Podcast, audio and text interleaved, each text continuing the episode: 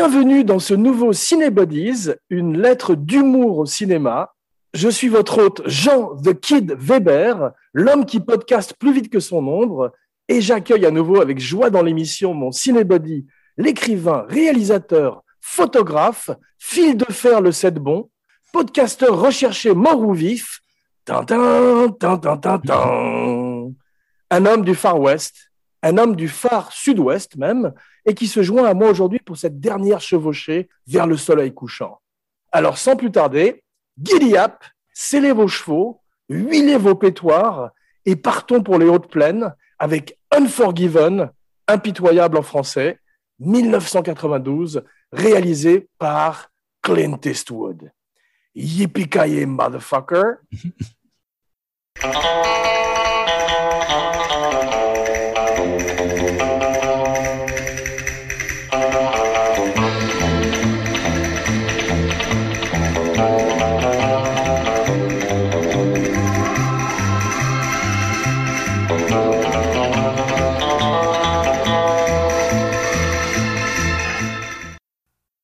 Howdy, partner. How the hell are you? I reckon I'm fine. tu fais bien, le cowboy. Prêt pour notre randonnée à travers euh, Pueblo et Canyon? Ouais, prêt. Quel chef-d'œuvre. Merveilleux. Je l'ai revu euh, avant-hier, toi hier, je crois. Ouais, ouais. Donc c'est encore tout frais dans nos esprits et c'était un bonheur de redécouvrir ce film. Aujourd'hui, notre histoire commence au coin du bivouac, bien sûr. Nous venons de manger des beans, comme Bud Spencer. Mmh. Nous pétons, comme dans Le shérif est en prison. Et tout d'un coup, un script de David Webb Peoples atterrit devant nous. Tu connaissais David Webb Peoples, qui a coécrit Blade Runner? Oui, absolument. Et également L'Armée des Douze Singes. Et le concept du film datait de 1976, tu as vu? Ouais, j'ai vu, et Eastwood avait pris les droits il y a longtemps, c'était en 80 et quelques, quoi. Il avait, ça fait longtemps qu'il attendait d'avoir l'âge, en fait. Exactement, il avait optionné les droits. Alors j'ai entendu dire plusieurs histoires. Il y a une, c'est que un de ses lecteurs aurait lu le script de Peoples et n'aurait pas aimé. C'est pour ça que Clint Eastwood ne l'aurait pas lu pendant un, long moment aussi. Et ensuite, il a dit euh, qu'il avait d'autres choses à faire et qu'il attendait effectivement d'avoir l'âge du personnage pour le jouer. Au départ, c'est euh, Coppola qui optionne euh, le script. Tu sais qui devait jouer le rôle de William Money? Non, je suis curieux. John Malkovich. Oh qui a dit lui-même qu'ils ont bien fait de prendre Clint et qu'il retrouverait dans In the Line of Fire l'année suivante, le grand film de Wolfgang Peterson, un de mes préférés, de Clint, dont nous allons parler beaucoup aujourd'hui. Au début, le script s'appelle The Cut Whore Killings and the William Money Killings. Mm-hmm. Donc ça ressemble à un titre de journal de l'époque, un petit peu, un petit peu comme le, The Assassination of uh, Jesse James by the Coward Robert Ford. Tu te rappelles cet excellent film avec Brad Pitt et Casey Affleck ah ouais, oui, qui est d'ailleurs légèrement influencé par uh, Unforgiven. Exactement, c'est merveilleux western révisionniste et c'est néo-western dont nous allons parler également beaucoup. Le côté recherche de réalité, elle vient du film lui-même, c'est-à-dire il y a une telle démystification du genre que c'est. Euh, oui, mais qui était présent euh, déjà dans le scénario, ce côté déconstruction du western. Mm-hmm. Il y a une seule chose quand même, c'est qu'ils ont tous les, gens, les dents très blanches, tu Oui, ça, ils ont, ils sont pas allés aussi loin que ça que de voir Clint avec les dents pourries, c'est quand même pas très glamour. Quoi. DiCaprio l'avait fait dans euh, Django Unchained. Ouais.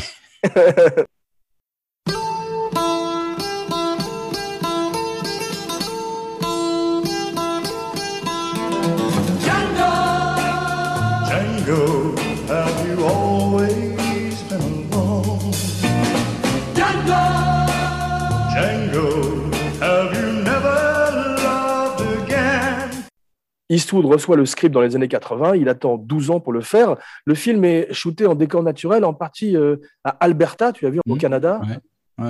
C'est absolument magnifique et c'est euh, Jack Green, le chef opérateur. Grand, grand chef op. Ouais, j'ai regardé un petit peu sa filmo. J'étais frappé à quel point les chefs opérateurs ont une diversité de filmos, comme les acteurs parfois aussi, tu sais. Oui, ouais, c'est vrai. Il y en a beaucoup qui s'essayent aux séries B, séries Z, des fois, sans doute parce que euh, ça leur permet de se faire la main. Ou, euh, tu vois que Sir John Alcott, qui a fait The Shining, et Barry Lyndon, a également fait euh, Lost, une histoire avec un bébé dinosaure, je crois. Oui, c'est ça. Oui, oui, ils sont. euh, je suis sûr que c'est pour se faire la main sur des techniques ou des, des choses comme ça. C'est possible. Et puis il y a aussi ce qu'on appelle le paycheck, qui est quand même pas euh, sur lequel il ne crache pas.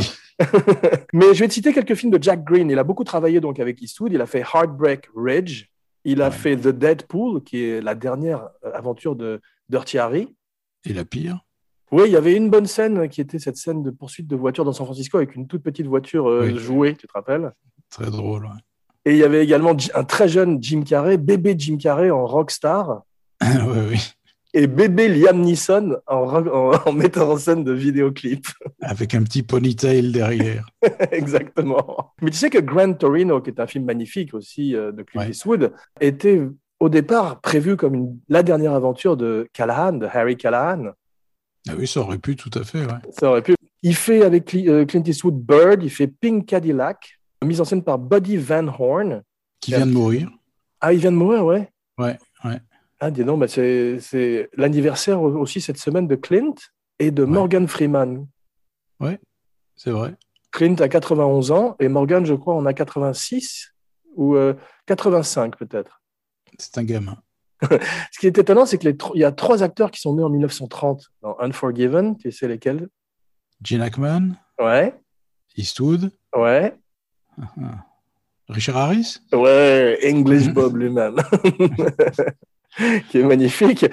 White Hunter Blackheart. Mon préféré de Clint. C'est ton préféré, ouais, parce qu'il est assez étonnant. Il joue le rôle de John Huston. Je ne Ouais. l'ai pas vu depuis longtemps, mais je me rappelle que c'était un film euh, très très étonnant où Clint faisait une vraie composition de personnage, qui est rare. Ah oui, il était vraiment là, ça démentait tous ceux qui disaient qu'il jouait toujours le même rôle, en tout cas. Ouais. The Rookie avec Charlie Sheen, A Perfect World qui suit Unforgiven. Unforgiven mar- va marquer un vrai tournant dans la carrière de Clint Eastwood. Il a commencé à assombrir un peu ses projets avec des trucs comme euh, Tight Rope, tu sais, tu te rappelles dans les années euh, Ouais, ouais. 80 en fait. Mais là avec Unforgiven, c'est un véritable tournant. Jack Green fait les ponts de Madison County. Il fait également, tu parlais de films euh, plus popcorn, il fait Twister et Speed 2 Ouais. mise en scène par un chef opérateur, d'ailleurs Jeanne de Bonte, qui s'était fait scalper par un lion dans Roar Mm. avec Tippi Hedren. Absolute Power, où Clint Eastwood retrouve Gene Hackman en président de la République qui euh, se fait faire un Oui. blowjob juste après Clinton, c'était dans l'air, on va dire. Clinton Eastwood, bien sûr. Bon film, bon film. Ouais, pas, très bon film. Il y, a, il y a un autre film que j'aime beaucoup avec Clint qui suit, qui s'appelle Blood Work. Tu l'as vu? Euh, J'aime pas trop celui-là. Il y a un truc que j'aime bien dedans, c'est qu'ils ont pris Jeff Daniels, spoiler alert, pour faire le méchant. Et c'était Oui. juste, c'était juste après Dumb and Dumber, et c'est extraordinaire quand même comme composition de passer de, de son personnage de demeurer à ce personnage de méchant. C'était très. Je me souviens, moi, ce qui m'avait frappé, c'est que c'était lui obliga- obligatoirement, puisqu'il n'y avait pas d'autres suspects. Donc, Oui, il comptait juste sur le fait qu'il avait fait Dumb and Dumber avant pour que Voilà. Qu'il soit balayé de tout soupçon en fait. Midnight in the Garden of Evil, of Good and. Evil, tu sais, euh, mise en scène par Eastwood. Space Cowboy aussi. Il fait aussi The 40 Year Old Virgin pour Ah, tiens. Apatow. Ouais, c'est étonnant. Il passe de comédie au drame.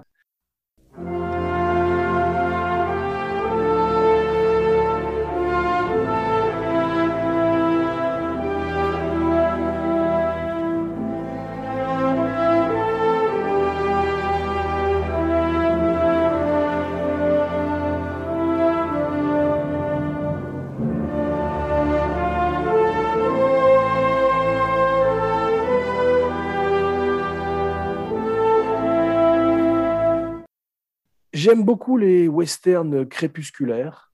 oui, oui, c'est vrai. C'est vrai, celui-là a quelque chose de pékimpien, de toute façon, profondément. Exactement, j'allais te dire, euh, Coup de feu dans la Sierra est mon préféré, justement, le film de Peckinpah de 1962. Ce sont des westerns qui font pleurer, c'est la fin d'une ère, c'est la fin d'un homme. Je vais t'en citer quelques-uns. Tu as vu, bien sûr, la même année que Coup de feu dans la Sierra, en 62, Lonely Are the Brave. Oui, qui n'est pas vraiment un western, mais qui est affilié, disons. C'est ça, qui sont ces westerns où tout d'un coup, un Mm. cowboy se retrouve à se battre contre un hélicoptère ou à essayer de traverser un freeway avec son cheval. Ouais.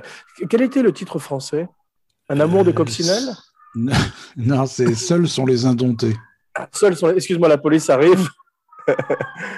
I surrender.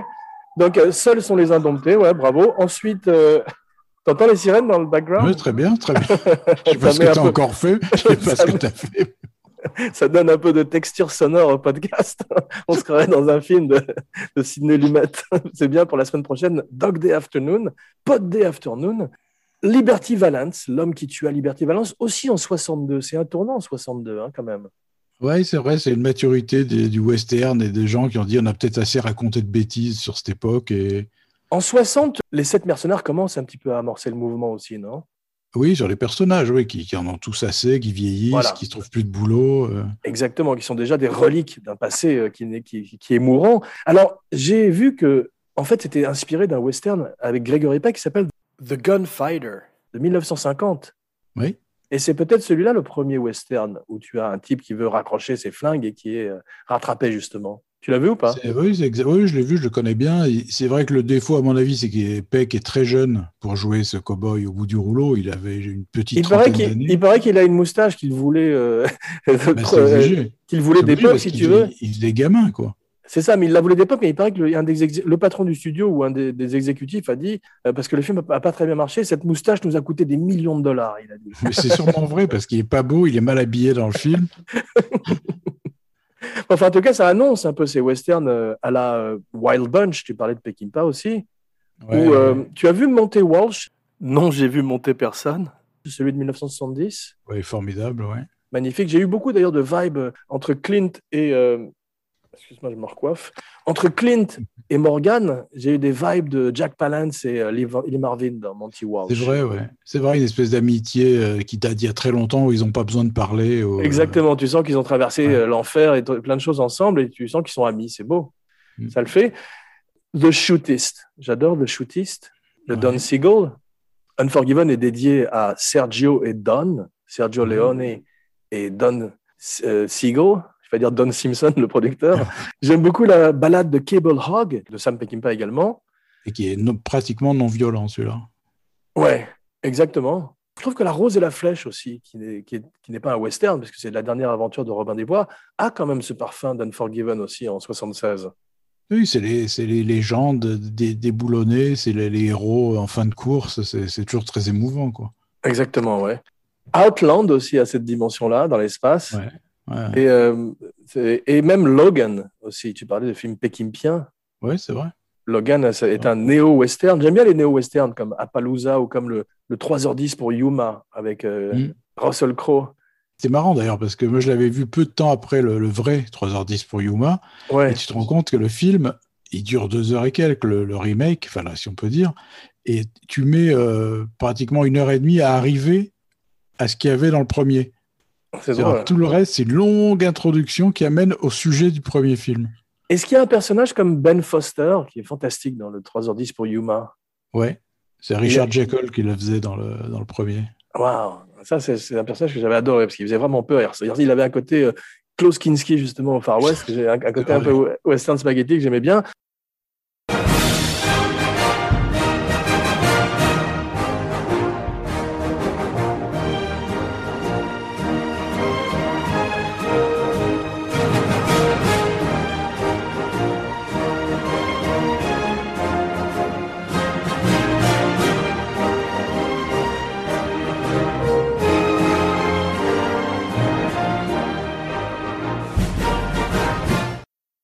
Unforgiven, ce sont les, anti-héros. C'est fini les chapeaux blancs contre les chapeaux noirs. C'est l'ère du chapeau gris, donc qui a commencé avec ces westerns révisionnistes des années 70. Le budget du film est de 14 millions de dollars. Il en rapporterait 160. C'est un, gros, gros succès. C'est à l'époque, à Los Angeles, c'est en, plein, en pleine époque des émeutes. Tu te rappelles de Rodney mmh. King? Très bien, oui. Et d'ailleurs, le film fait écho à ce passage à tabac d'un homme noir avec Morgan Freeman qui se fait tabasser mm. par euh, Little Bill, joué par Gene Hackman, qui est le méchant du film. On va, on va ah. parler beaucoup des deux acteurs, mais c'est vrai que y a, y a, tout ça est en, sous-texte. Et euh, tu sais sur qui est basé le personnage de Little Bill, justement, joué par Gene Hackman? Non, dis-moi. Sur le chef de la police de Los Angeles de l'époque, qui s'appelle Daryl Gates, et qui était particulièrement brutal, si tu veux. Le personnage de Hackman est fantastique parce que c'est un pur sadique. Oui, mais en même temps, il m'a fait penser aussi à, à Nurse Ratchet dans Volotine et Coucou. C'est-à-dire que Oui, il est sûr de son bon droit. Voilà, il veut, il veut, il veut que sa ville, il veut pas qu'on amène des flingues dans sa ville parce qu'il veut que ça, il veut construire sa maison et construire son Porsche pour boire son café sur son Porsche. Et t'as tous ces cons qui n'arrivent pas d'arriver d'arriver avec leur flingue, c'est clown. et il y a des moments où je, le comprends. Bon, c'est vrai qu'il est un petit peu brutal dans ses méthodes. Oui, euh... quand il dit à Morgan Freeman, I'm gonna hurt you bad. Bad, ouais. ouais puis il, pose son, son gros menton euh, sur le sur l'épaule. Il y a quelque chose de sensuel quand il, quand il dit ça qui est terrifiant. Oui, presque affectueux. Le film a 96% sur Rotten Tomato, donc il est vraiment très aimé. Ça a été un gros succès critique également, en plus d'être un succès public. Plein d'Oscars. Mmh, mérité. Ouais. Eastwood, la dernière fois qu'il était aux Oscars, c'était en 73. Ah ouais? Oui, il venait présenter parce que Charlton Heston avait un pneu crevé et il le remplaçait à la dernière minute. Et tu vois les images sur YouTube. Ce qui est très drôle, c'est qu'ils n'ont pas changé le texte. C'est-à-dire qu'il est en train de lire des trucs sur Bénur et, sur la palette des singes. et, il dit, c'est pas mon truc, tout ça, vraiment. Et on sent qu'il est très mal à l'aise, mais il arrive à, gagner, à mettre le public dans sa poche parce qu'il est très beau, il a beaucoup de charme. C'est quand même Clint Eastwood en 73, tu vois. Et il est plus jamais retourné euh, aux Oscars après, tellement il a été mal à l'aise. Et il a dit trois trucs qui ont, qui, ont, mis, euh, qui ont aussi euh, mis Hollywood un petit peu en colère. Il a dit, je ne gagnerai jamais un Oscar. Numéro un, parce que je ne suis pas juif. Numéro deux, parce que je gagne trop d'argent. Et numéro 3, parce que j'en ai rien à foutre. I don't give a fuck. et ils ont fini, donc, ils ont attendu près de 20 ans pour lui en donner un, ou pour lui en donner plusieurs, parce qu'il a gagné meilleur film, meilleur euh, second rôle pour Gene Hackman, très mérité, qui avait déjà gagné une fois pour. French Connection. Bravo, Popeye Doyle. Do you pick your feet in Poughkeepsie? Tu te rappelles? Mm. Très bien. Meilleur montage, Joel Cox, magnifique montage. Mais survolons un peu la carrière de Clinton, Eastwood Jr. Yeah.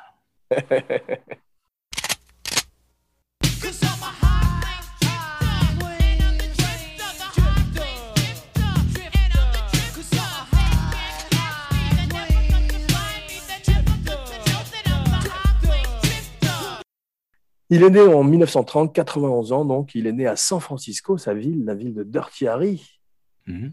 Au départ, je crois que c'était écrit pour Détroit ou je ne sais plus quelle ville, Dirty Harry, mais c'est lui, qui, c'est lui et Seagull qui ont déplacé ça sur le fief de Eastwood à San Francisco. Il crée sa maison de compagnie à l'époque qui est Malpaso. À chaque fois qu'on voit ça sur un générique, on sait qu'on va quand même passer un bon moment. Acteur, réalisateur, compositeur, producteur.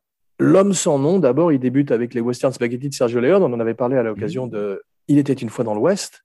Ce qui est intéressant, c'est qu'à travers nos émissions, on a parlé des sept mercenaires, de la saga Dirty Harry et d'Il était une fois dans l'Ouest. Donc Unforgiven s'inscrit bien dans cette lignée. Et même de l'ordre sauvage. Et l'ordre sauvage, bien sûr, j'ai oublié, tu as raison. Un metteur en scène qui commence à être très respecté en Europe. Avant, on n'est jamais prophète en son pays, à la manière de Jimi Hendrix qui part à Londres pour devenir une star. Mhm. Ce sont les critiques français qui commencent à se rendre compte qu'il y a quelque chose qui se passe, alors qu'il est assez méprisé en Amérique par les critiques. Léon avait dit de lui que c'est un acteur qui a deux expressions, une avec chapeau et une sans, tu te rappelles? Oui, parce qu'il était vexé. Exactement. Parce qu'Eastwood avait refusé le rôle d'harmonica dans Il était une fois dans l'Ouest. C'est ça, voilà. Et qu'après, il avait même refusé de faire un caméo au début du film. Exactement, un des, trois euh, gunslingers sur lequel la gare. Ouais. Donc, euh, Sergio était boudeur. C'est vrai. Il, fait donc, il part en Amérique, il devient euh, Dirty Harry, énorme succès commercial. Mm. avec Don Siegel. D'où et dingue, très gros succès aussi, D'où et dingue. Il a toute une série de films quand même dans les années 70 et dans les années 80 qui sont des gros, gros succès. Il continue à travailler aujourd'hui. Tu as vu euh, The Mule, tu l'as vu? Ouais, ouais. C'est bien, il paraît que c'est pas mal. Sympa, c'est sympa. C'est toujours bizarre de voir une idole de notre jeunesse aussi âgée. Ouais, il a quand même deux ménages à trois dans le film, ça fait ménage à six. Voilà. et euh, tu vois, tu sais qu'il a un film qui sort là, dans quelques mois. Oui, où il joue dedans en plus. C'est ça, qui s'appelle Cry Macho, et mmh, qui est une espèce de, de, néo, et qui est une espèce de néo-western sur un ancien, euh, une ancienne star de rodéo, je crois, qui est obligé d'aller rechercher quelqu'un. Mais c'est un western moderne, entre guillemets, un petit peu ce que fait également Scorsese, qui fait un western dans les années 20 avec DiCaprio et De Niro avec Flowers of the Killer Moon. Ce qui est passionnant, c'est de voir le nombre d'années et de films que Eastwood met pour dire adieu. ouais, Forgiven, c'est un film d'adieu. Ouais, c'est vrai. Et puis il, il disait, c'est mon dernier film. Il, il disait à l'époque, en tous les cas, il, disait, que c'est mon dernier film comme réalisateur et acteur à la fois. Ouais, ce qui n'a pas été vrai. Ce n'a pas été vrai du tout. Grand Torino, c'était un film d'adieu aussi. Oui, c'est vrai. C'est un testament, tu vois. C'était, euh, il, se tuait à la fin. Enfin, c'est vraiment.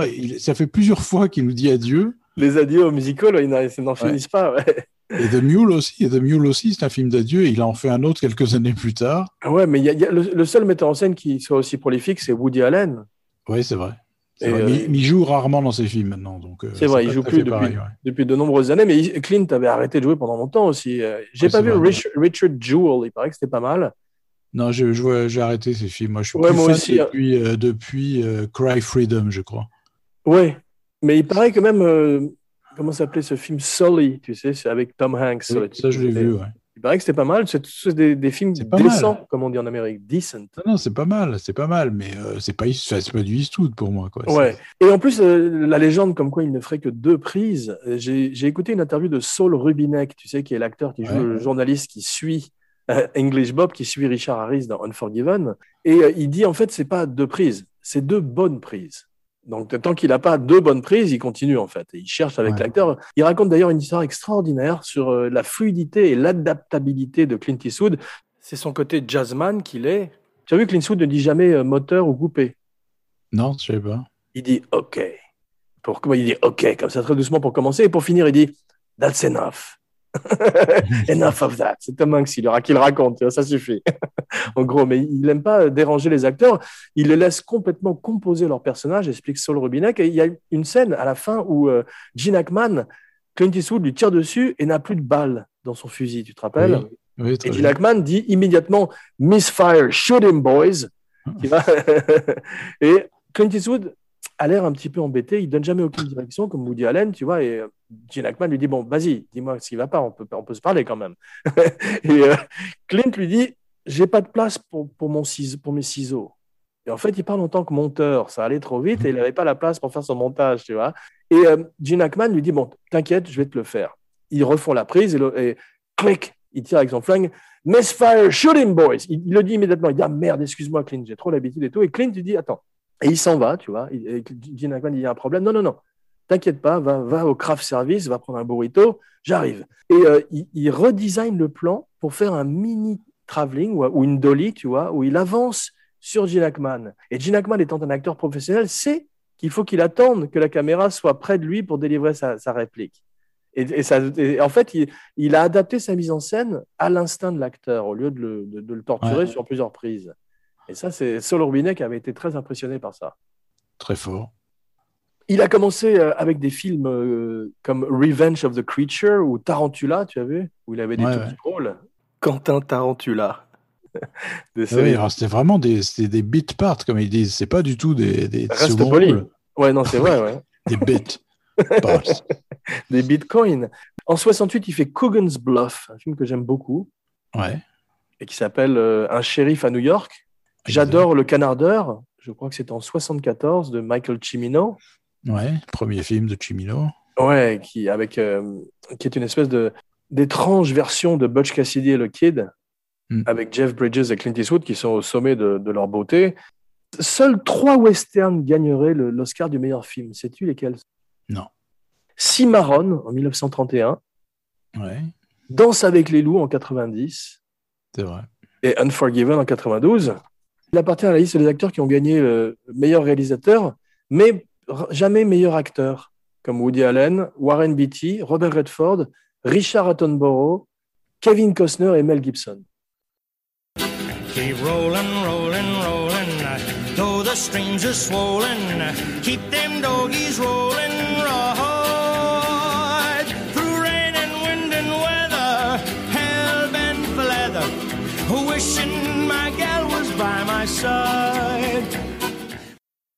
Clint Eastwood porte les mêmes bottes dans Unforgiven qu'il avait dans Rawhide. Ah oui? Ouais, Sa série télé qu'il fait qu'il met sur la carte, en fait. Donc, il y a un côté superstitieux. Il ferait une extraordinaire carrière euh, de western. J'adore tous ces westerns, que ce soit Joe Kidd, que ce soit High Plains Drifter, mm. tous ces westerns des années 70 où il amène la grammaire un peu des westerns spaghetti en Amérique. Oui, absolument.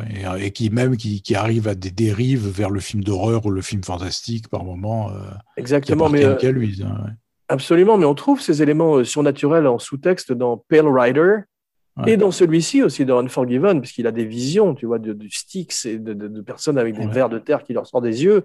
C'est du Romero. À la fin, c'est comme la résurrection d'un zombie pratiquement là. Exactement, mais le film commence comme un film d'horreur et se termine comme un film d'horreur avec cette pluie battante, le tonnerre, en particulier la fin avec le cercueil et le pauvre Morgan. On est carrément dans euh, la maison hantée de Disneyland, quoi. Ah oui, et lui devient une créature des enfers, puisqu'il dit Je viendrai, je vous tuerai tous, vous, votre famille, vos enfants. Euh. Exactement.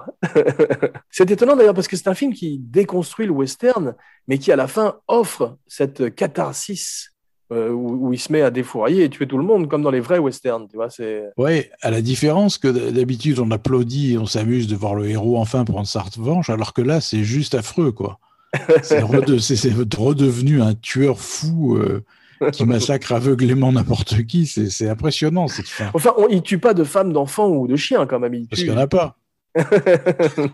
c'est possible, effectivement. Gene Hackman a refusé le rôle de William Money. On lui a proposé le, premier rôle aussi. En fait, il n'aime pas du tout la violence, Gene Hackman, dans la vie. Il est à l'opposé de ses personnages.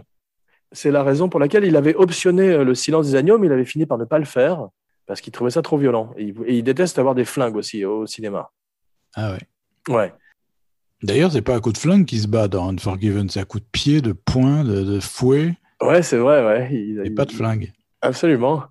Le fouet de Paul Prédo, bien sûr. Il paraît que Sir Richard Harris était justement en train de regarder High Plains Drifter à la télé quand il a reçu le coup de téléphone de Clint.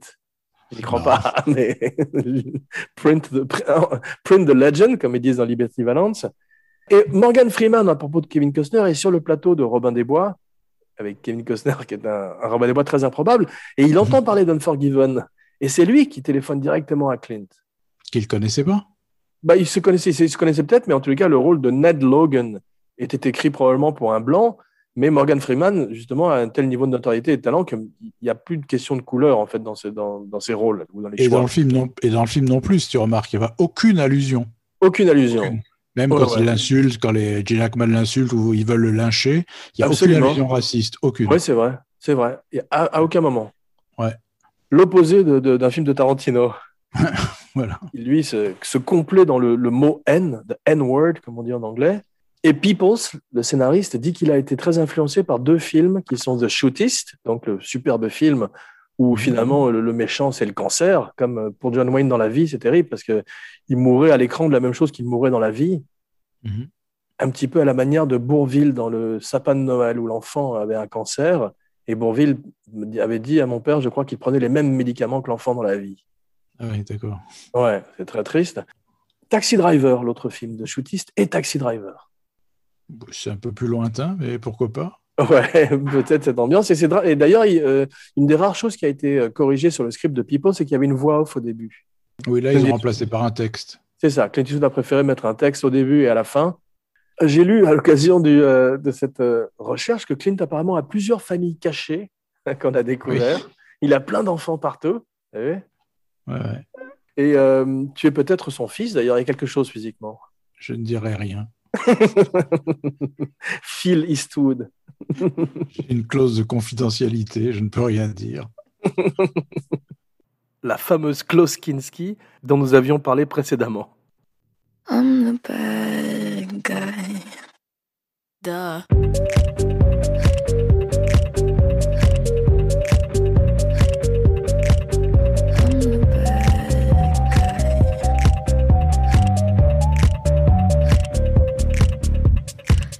Meilleur est le méchant, meilleur est le film, comme dit Hitchcock, comme d'habitude. Euh, parlons un peu de Eugène Allen Hackman, veux-tu? Parlons-en. Il le mérite. il est à la retraite maintenant, il, euh, il peint, il écrit des livres. Ça fait presque dix ans qu'il s'est mis, qu'il est à la retraite, non? Ouais, et, et c'est marrant comme d'autres acteurs de sa génération, comme Sean Connery, il a fini sur des films sans intérêt. Oui, c'est vrai.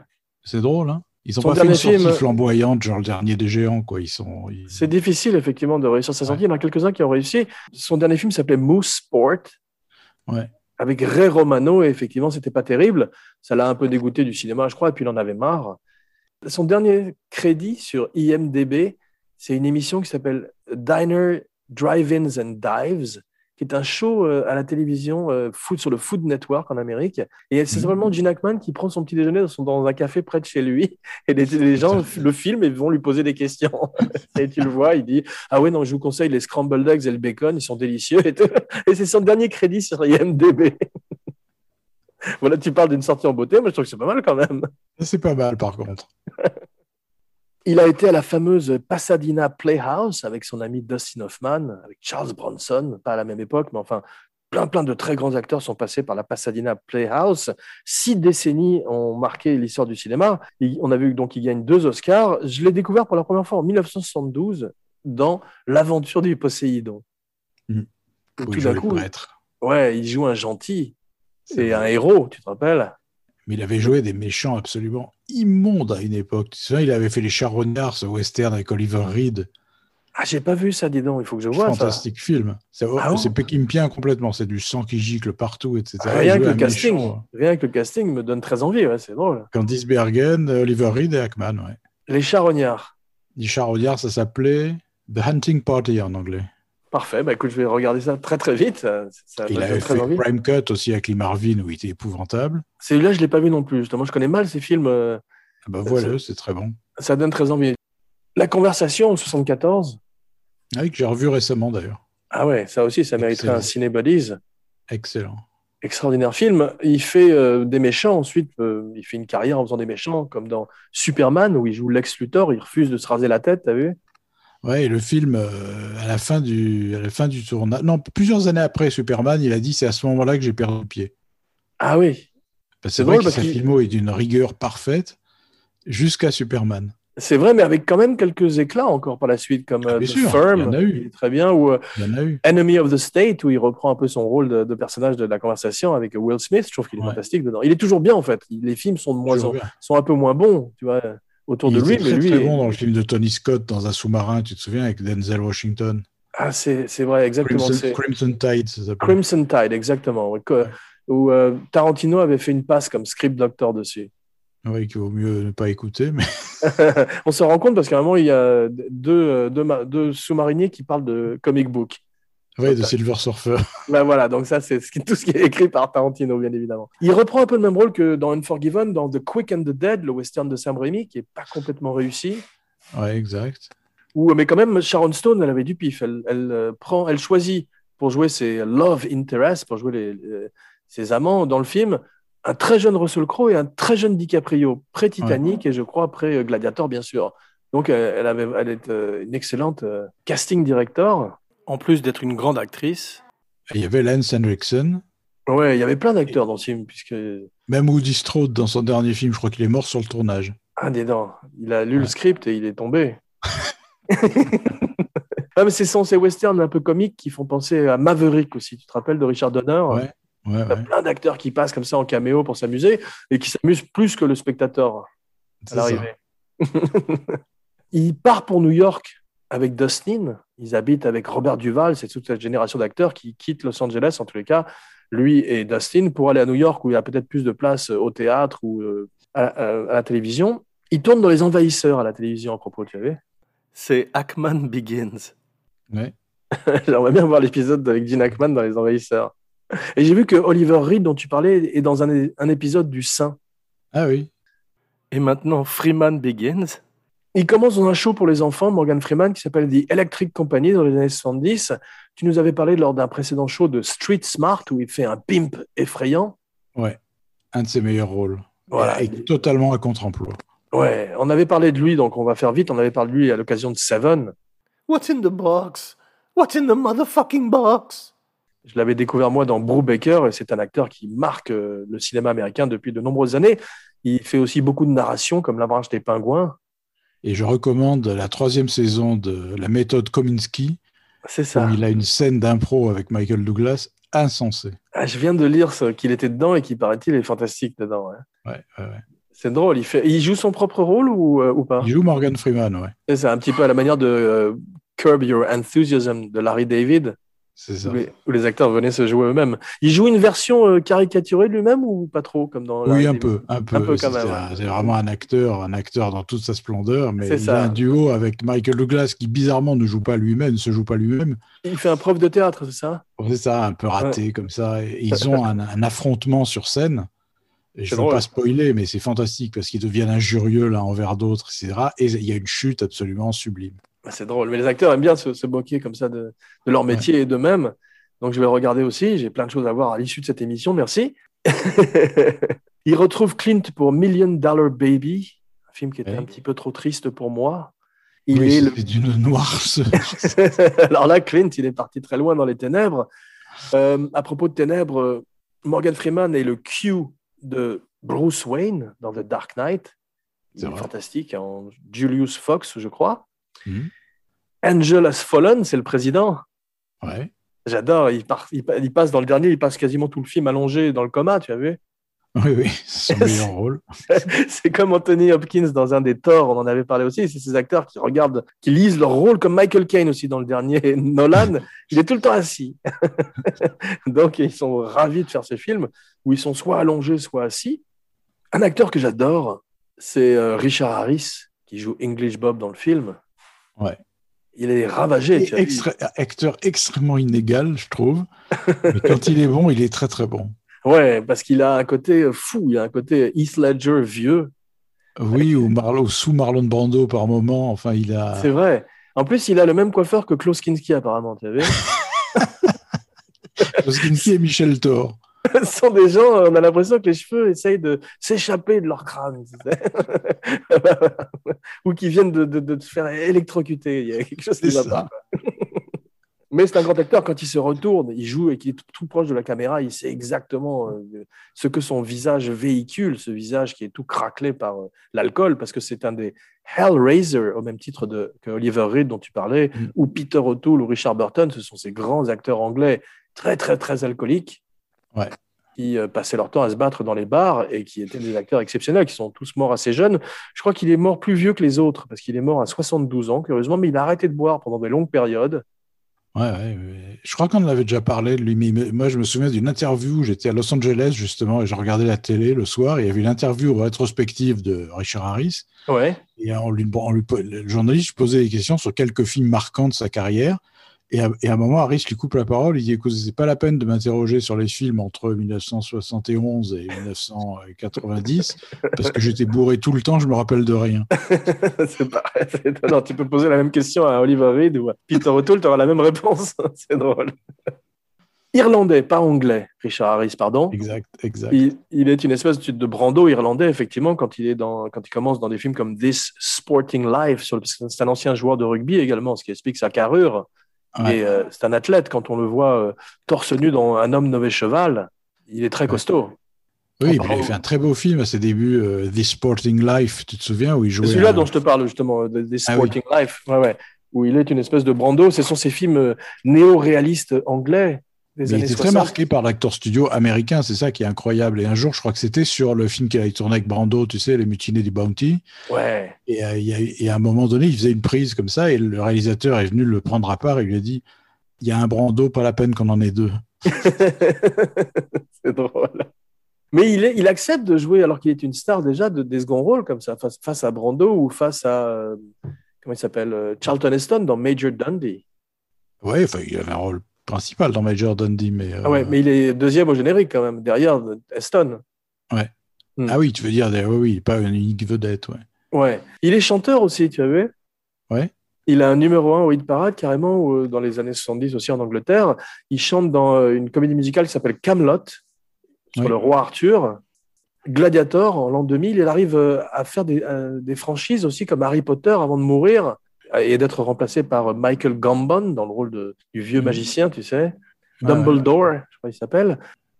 La musique de Unforgiven est composée par Clint Eastwood, qui est un grand jazzman aussi, qui joue du piano. Ouais, qui est très discrète, très juste comme il faut. C'est ça, exactement, une musique à l'image du film. On voit que sa femme, quand il va euh, sur la tombe de sa femme, elle a 30 ans de moins que lui, à peu près. Sa femme était clintoridienne. Tu avais compris, toi, qu'il enterrait sa femme dans le premier plan? Oui. À ah, moi, non.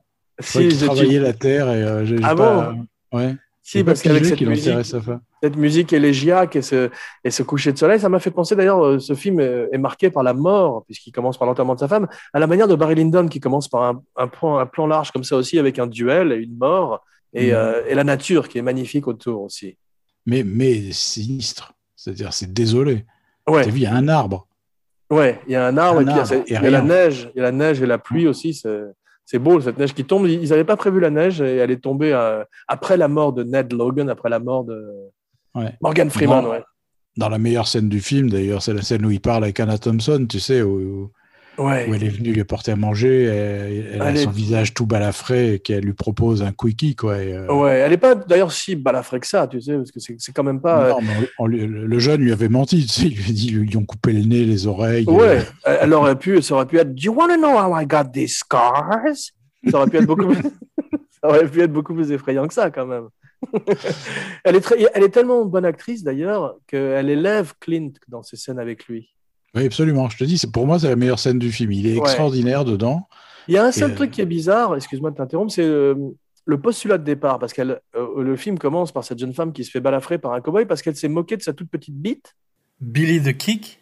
Ouais, c'est un micro-pénis. ouais. C'est ça. Or, c'est une pute, elle n'a pas l'air complètement jeune non plus, à moins que ces, ces rudes Mm. cow-boys les vieillis avant l'âge. Mais c'est la première chose que tu sais, c'est que tu vas pas te moquer de la toute petite bite d'une brute avec un couteau à sa ceinture, quand même, non?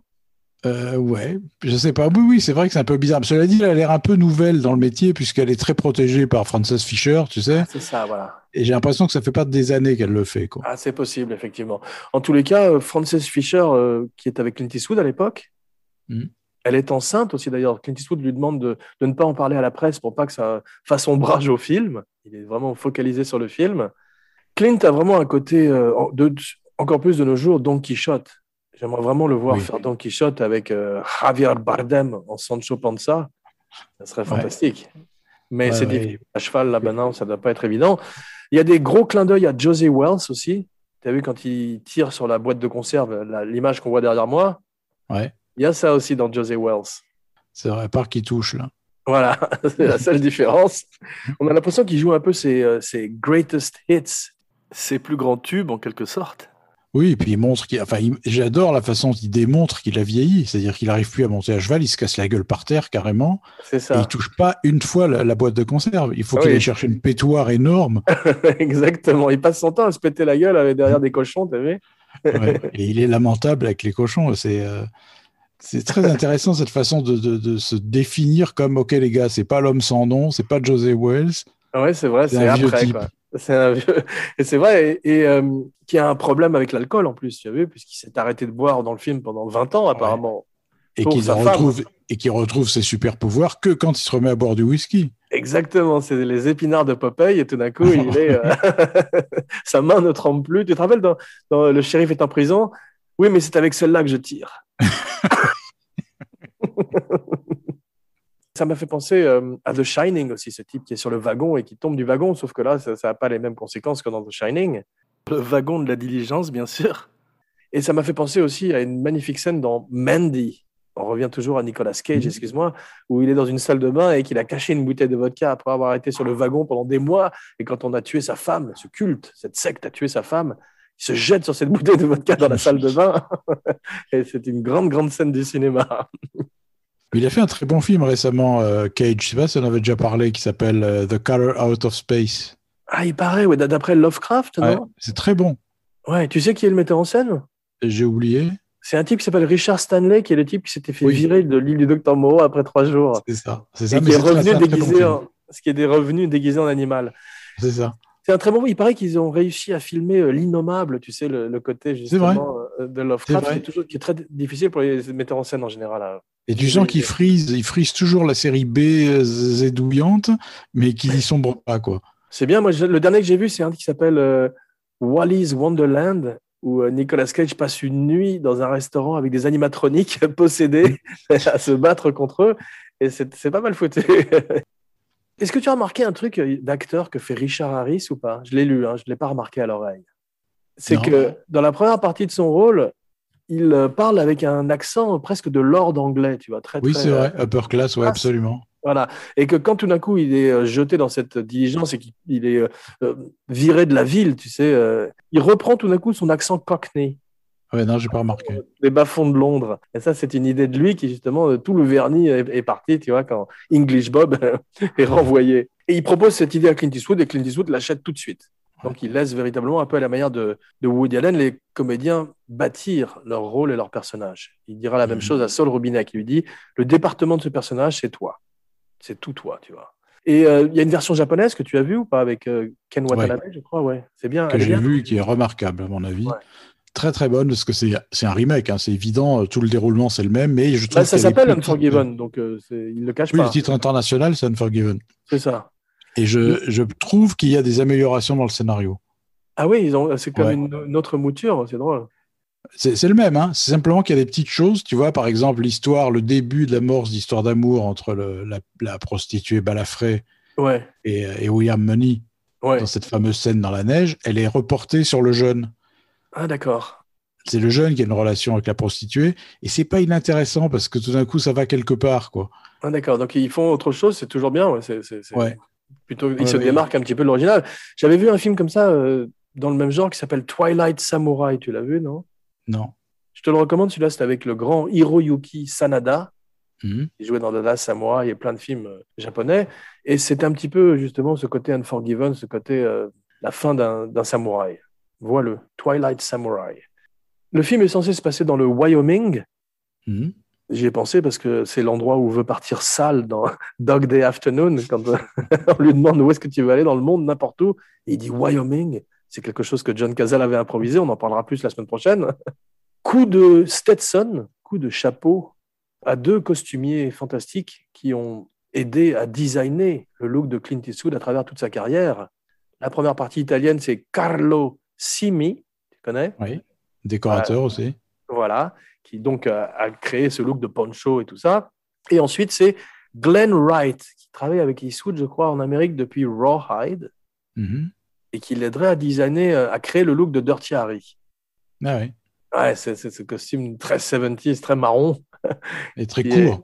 Ouais, trop court, effectivement. Woman, hit em up, hit em up, move em on, move em on, hit em up, rawhide. In.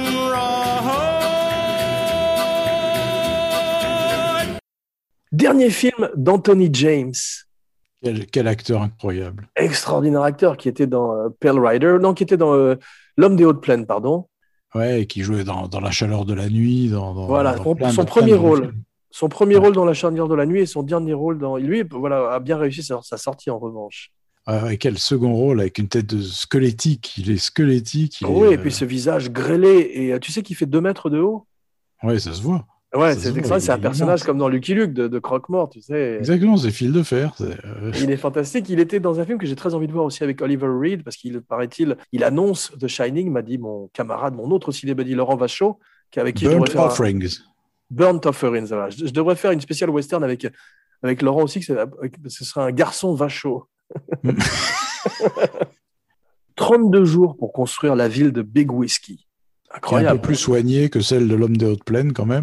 C'est vrai. Tu te souviens, l'homme des hautes plaines, le décor, Ah ouais, ça- faisait un que peu des façades. Mais ça a rajouté au côté euh, surréaliste du film onirique un petit peu Complètement. euh, Jodorowsky. Complètement. J'adore ce film, l'homme des hautes plaines, mais c'est vrai que c'était euh, Ouais. très déroutant de voir ces décors pas finis. euh, ouais, on se croyait euh, dans Dogville. Voilà, il n'y Euh. a pratiquement pas d'habitants. C'était un drôle de drôle d'ambiance quand même. C'est drôle. Aucune voiture n'est autorisée. Tu as vu, ils sont obligés de venir à pied dans la ville, justement, pour éviter, euh, comme quand on tourne dans la neige ou dans le désert, il faut éviter les traces de, de- de roues ou de pas, tu Ouais. vois.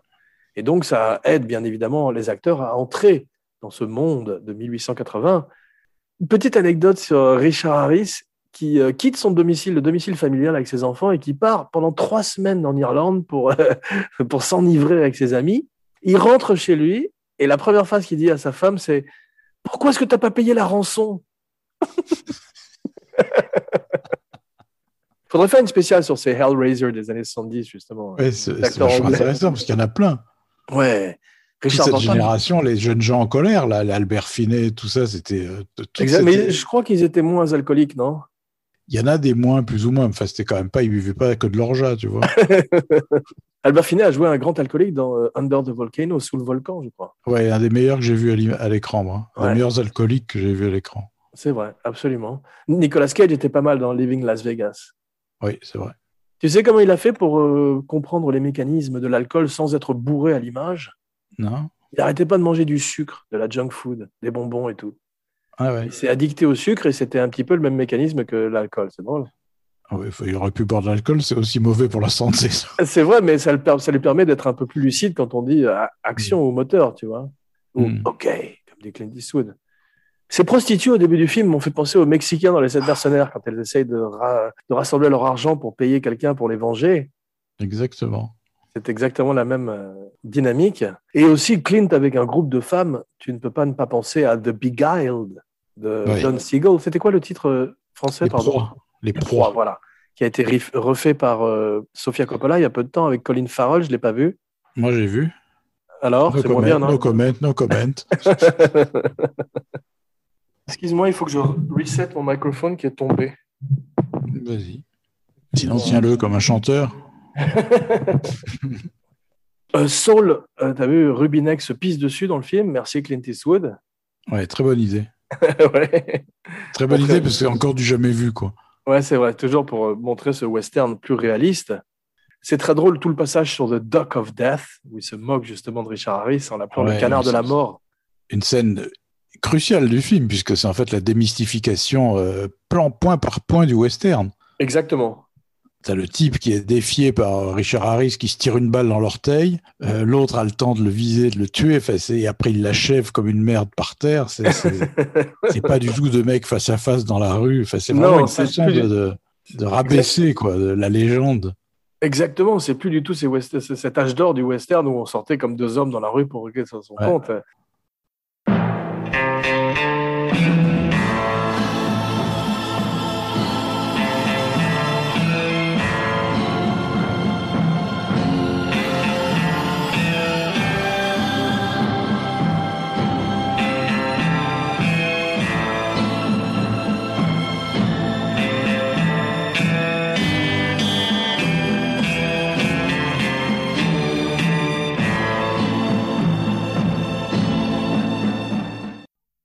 Et ces cowboys qui parlent de masturbation aussi, ça, tu imagines John oui, Wayne. Oui, c'est une très belle scène quand Morgan Freeman lui dit Mais tu utilises ta main? Tu imagines John Wayne se retournant dans sa tombe et tu imagines John Wayne avec Brokeback Mountain. Alors là, c'est carrément la toupie dans sa tombe. Un derviche tourneur. Je crois qu'il est mort juste à temps, John Wayne. Mais t'imagines euh, Brokeback Mountain avec un très jeune Gary Cooper et un très jeune Gregory Peck, ce serait fantastique. Bah ouais, c'est sans doute eux qui auraient joué le rôle à cette époque. il faudrait faire en image de synthèse, il faudrait le faire. Mais comme dans les sept mercenaires aussi, on parlait des sept mercenaires, ils, ils, font ça pour très peu d'argent finalement, tu as vu Oui, en étant très peu sûr de le toucher un jour, parce que c'est à un moment on doute même que cet argent existe.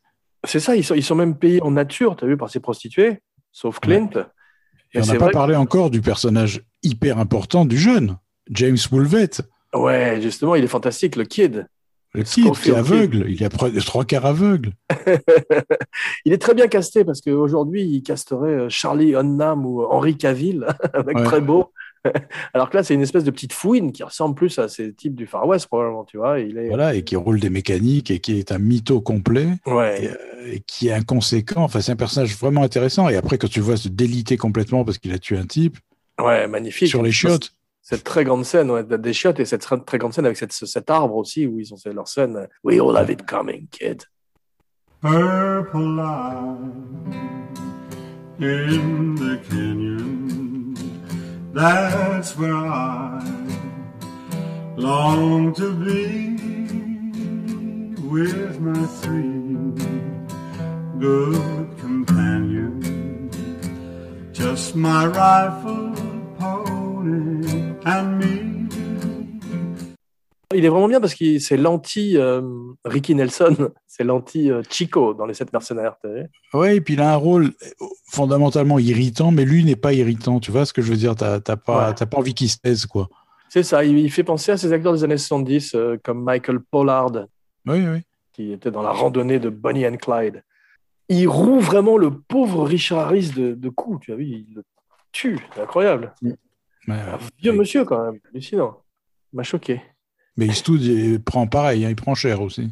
Ouais, mais c'est son truc, hein, c'est le, passage à tabac, quoi, vraiment. C'est un sadique. Ouais. Et quand il se met à pleuvoir, t'as vu tout le monde sort les manteaux de Léon, de Sergio Leone, c'est bien ça. Qu'est-ce qu'il a marqué le cinéma, le look du, western, lui? C'est vrai que c'est un hommage au long manteau. Quand ils sont tous sous, la pluie comme ça, c'est beau. Ouais. Long manteau qu'on voit dans la, comment il s'appelait ce film, La poursuite infernale de John Ford? Ouais. Au début, tous les cowboys sont en cache-poussière. C'est vrai. Mais tu parlais de, passage à tabac euh, de Eastwood, mais c'est une espèce de tradition parce que tu vois Brando dans The Chase ou euh, Mel Gibson, mm. à chaque fois ils, aiment bien avoir ce passage initiatique. Ce passage initiatique à tabac. Eastwood, il le fait depuis pour une poignée de dollars où il se fait oh. démonter la, gueule dans, euh, et pour quelques dollars de plus, pareil. Ouais. Il se fait démolir. Se fait démolir dans Sudden Impact. Exactement, c'est vrai. Il y a, plusieurs films, là j'en oublie, mais dans Cogan's Bluff aussi. Ouais, c'est vrai. Il y a une histoire de Clint Eastwood se faisant rouer de coups par quelqu'un. c'est drôle. Pour mieux revenir après. Exactement. Ah oui, il y a un truc qui est un peu cliché, c'est quand la pute euh, est sur son chevet et qu'il il revient à lui après ce monstrueux passage à tabac et qu'il dit Je croyais que tu étais un ange. Thought you was an angel. Ça, on l'a quand même beaucoup vu. Et en plus, Clint Eastwood joue euh, comme tous ces acteurs qui chuchotent en Amérique, parce que c'est impossible d'être faux quand tu chuchotes, t'as vu? Ouais. Donc il fait tout dans le souffle et il est très bon. Mais il se connaît par cœur, ça se voit. Et ça se voit qu'il est aussi réalisateur parce qu'il connaît par cœur ses défauts. Ouais. Il, élève jamais la voix, il essaye jamais de faire d'être trop expressif. Ouais. Il fait juste ce qu'il faut pour être bon. C'est ça. Il a parfaitement compris sa personnalité cinématographique à la manière de Keanu Reeves aujourd'hui. Quand il fait ses John Wick, il sait exactement ce qu'il sait faire aussi et il le fait magnifiquement bien.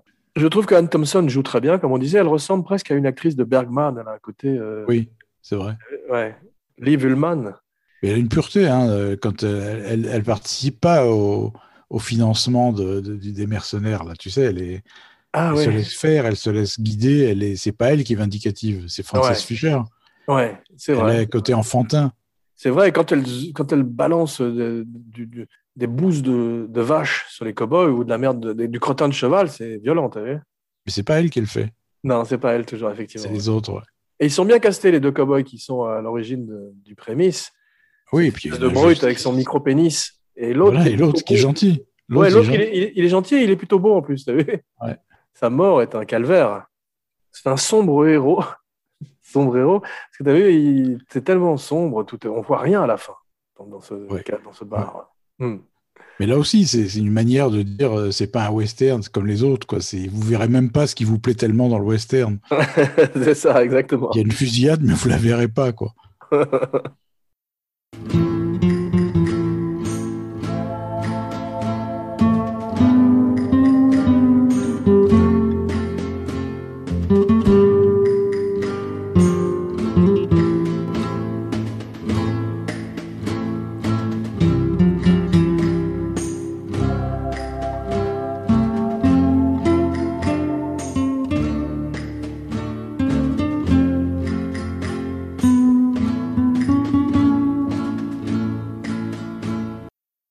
C'est le premier euh, film, je crois, où, il apparaissait aussi vieilli. C'était brutal, le, le ah oui, c'est vrai. l'acteur, physiquement. Ouais. je quand je l'avais découvert à l'époque, je me suis dit, la vache, le coup de vieux, quoi. C'est, euh, Ouais, coup de vieux dans la Sierra. C'est drôle avec cette espèce de fantôme de moustache au début qu'il rase. Il a vraiment un look très particulier. Et les cheveux très courts aussi, tu sais. Oui, il l'avait jamais eu, hein, à part dans Heartbreak Ridge, mais il avait jamais eu les cheveux aussi courts. Non. Les trois personnages ont trois différentes attitudes par rapport à la violence tu as ce jeune qui a soif de violence, qui n'est pas du tout fait pour ça. Tu as Morgan qui a jeté l'éponge.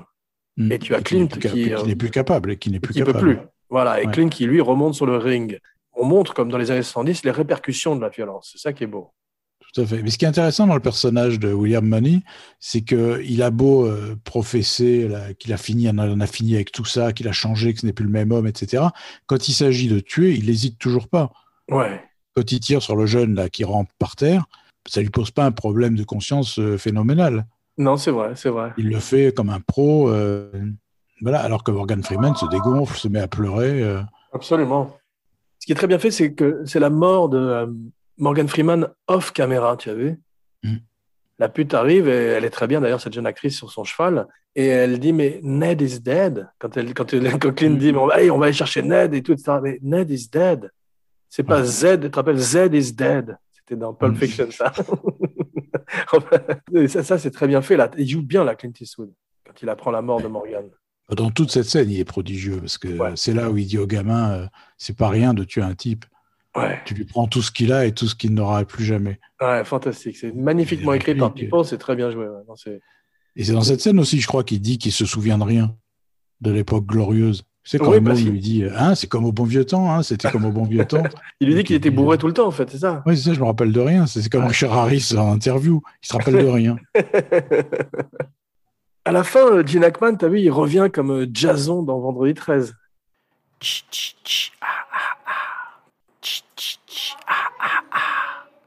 Oui.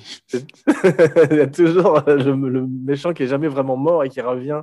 D'ailleurs, c'est tellement noir le film que tu serais pas surpris qu'il arrive à tuer Eastwood. Ouais, c'est vrai.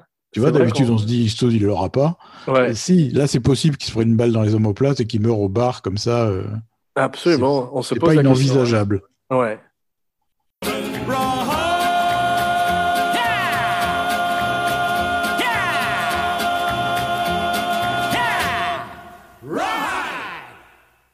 Bien, mon Merci pour ce voyage dans l'Ouest, le vrai. C'est vrai. C'est toujours un plaisir de chevaucher à tes côtés. On va se retrouver dans quelques jours pour une surprise. Oui. N'oubliez pas de liker, de partager, de commenter partout où on écoute des podcasts, plus une bonne critique sur iTunes. Shout out à Mustafa Kad et Dominique Vergne pour leurs bonnes ondes sur le net. Et maintenant, voici l'heure de dire ton nom et ta signature, ta phrase signature.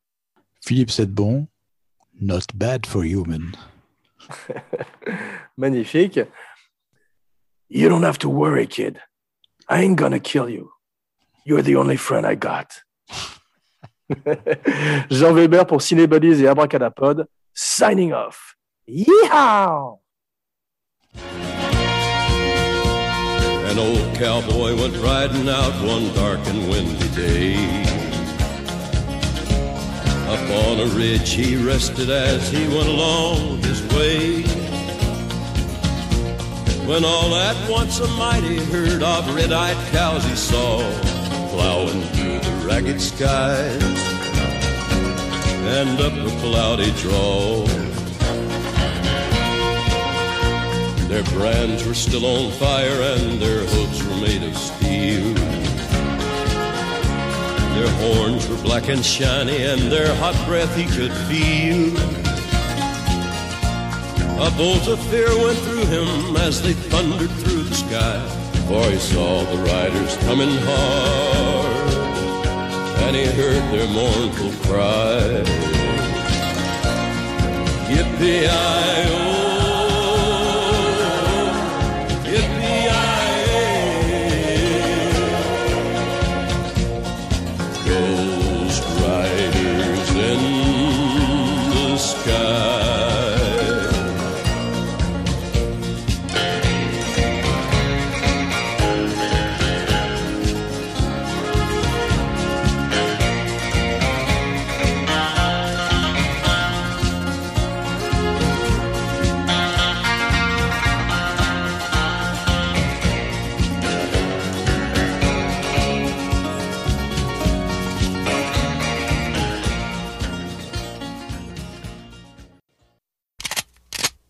Tu es pimpant, tu as une très belle chemise.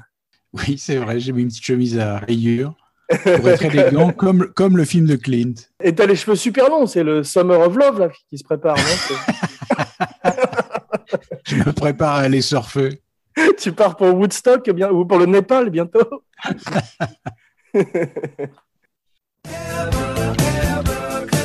Pod.